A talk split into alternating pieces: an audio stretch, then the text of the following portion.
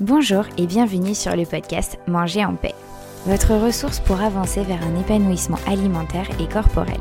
Je suis Charlène Béraud, diététicienne nutritionniste et hypnopraticienne. Je suis ici pour vous aider à retrouver une relation sereine avec votre alimentation et bienveillante avec votre assiette. Chaque semaine, je vous partage mon expérience, mes outils et mes conseils avec douceur et bonne humeur pour enfin vous réconcilier avec votre corps et votre assiette c'est parti pour l'épisode du jour. Bonjour à tous, aujourd'hui je souhaite vous parler dans cet épisode de culpabilité. Souvent on la voit comme un problème alors qu'en fait ce n'en est pas un. Donc restez bien jusqu'au bout de cet épisode et vous comprendrez pourquoi la culpabilité n'est pas un problème. La première chose que je souhaite vous dire, c'est que la culpabilité, c'est un sentiment, un comportement adaptatif. Car en fait, c'est comme une alarme je vous invite vraiment à vous ouvrir à la possibilité que la culpabilité que vous ressentez parfois est comme une alarme intérieure. La deuxième chose que je souhaite vous dire par rapport à ce sentiment de culpabilité, c'est que c'est normal qu'il apparaisse quand c'est un sujet qui est important pour vous. On ne culpabilise pas de ne pas avoir vidé le lave-vaisselle si ce n'est pas important pour soi.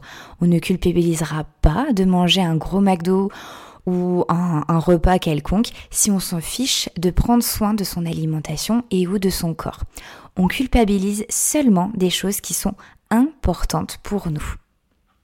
Pour illustrer un peu plus justement mes propos, je vous invite à vous imaginer que vous vivez dans un monde où la culpabilité n'existe pas. Pas du tout, pas du tout, ce sentiment n'existe pas, il vous est totalement inconnu.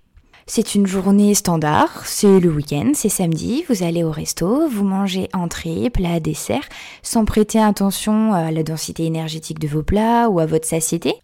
Vous pensez uniquement au plaisir, au moment partagé, et aucune culpabilité ne sera présente à aucun moment. Le lendemain, rebelote, on vous propose un restaurant, vous mangez tout ce qui vous fait envie, entrée, plat, dessert, peut-être même pas mal de pain, enfin voilà, un bon repas bien copieux.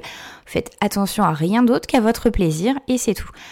Vous passez ensuite devant une boulangerie, vous prenez un paquet de bonbons quand vous vous arrêtez parce que vous avez un petit creux. Les jours passent et ce schéma-là que je vous évoque continue encore et encore. Qu'est-ce qui peut se passer à plus ou moins long terme? Vous pouvez prendre du poids, vous pouvez peut-être même prendre du diabète, du cholestérol. C'est quelque chose qui sont possibles. Il y a même à force, hein, sur le long terme, de très grandes chances que voilà, que votre poids change, que votre bilan sanguin soit peut-être un petit peu moins bon quand même. Grâce à cet exemple, en fait, ce que je souhaite vous, vous démontrer, c'est que la culpabilité, en fait, elle a deux fonctions. Vous alerter et ou ensuite vous faire agir. La culpabilité, en fait, elle a deux fonctions. Vous alerter et ou ensuite vous faire agir, dans le but d'éviter le scénario que je viens justement de vous évoquer. Le problème, c'est que souvent la culpabilité, elle vous alerte de manière très maladroite et sans bien gérer l'intensité de l'alerte. C'est comme si en fait votre voiture, pour vous indiquer que vous n'avez bientôt plus d'essence, au lieu d'allumer, vous savez, là le, voyant, en fait elle se mettait à klaxonner d'un grand coup.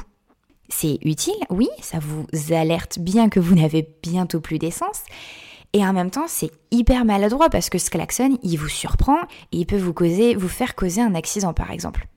Je vous invite donc vraiment à penser à, cela quand la culpabilité va, va arriver. Parce que vous avez peut-être grignoté des chips, des gâteaux ou quoi que ce soit, et que vous avez des pensées du style euh, oh mais je suis nulle, j'ai aucune volonté, j'ai encore craqué, je vais pas y arriver. Enfin voilà, pas mal de pensées négatives, hein, qui sont qui sont souvent d'ailleurs reliées à la culpabilité, et c'est pour ça qu'on l'aime pas. Et ben en fait, pensez bien que c'est juste une tentative de votre cerveau pour vous dire que ce comportement n'est pas en accord en fait avec votre projet, avec vos valeurs. Alors, je vous invite vraiment à prendre du recul sur ces pensées. Pensez que cette culpabilité est là à la base pour vous alerter et potentiellement vous faire agir pour arrêter de grignoter par exemple. C'est juste qu'elle s'exprime de manière très très très maladroite. C'est pour cela qu'il est vraiment utile d'en prendre conscience et ainsi voir la possibilité de prendre du recul sur vos pensées, prendre conscience que ce ne sont que des pensées uniquement. Voilà, j'espère que, les fonctionnements de la culpabilité sont maintenant peut-être un petit peu plus clairs pour vous et que cet épisode vous permettra de commencer à prendre un petit peu de recul quand la culpabilité justement pourra de nouveau se, se présenter. N'hésitez pas à peut-être réécouter ce podcast pour, pour vous aider à avoir vraiment cette idée en tête et ainsi du coup cette prise de recul sur la culpabilité et surtout au final son utilité. Merci d'avoir écouté cet épisode jusqu'au bout et je vous dis à l'été prochain.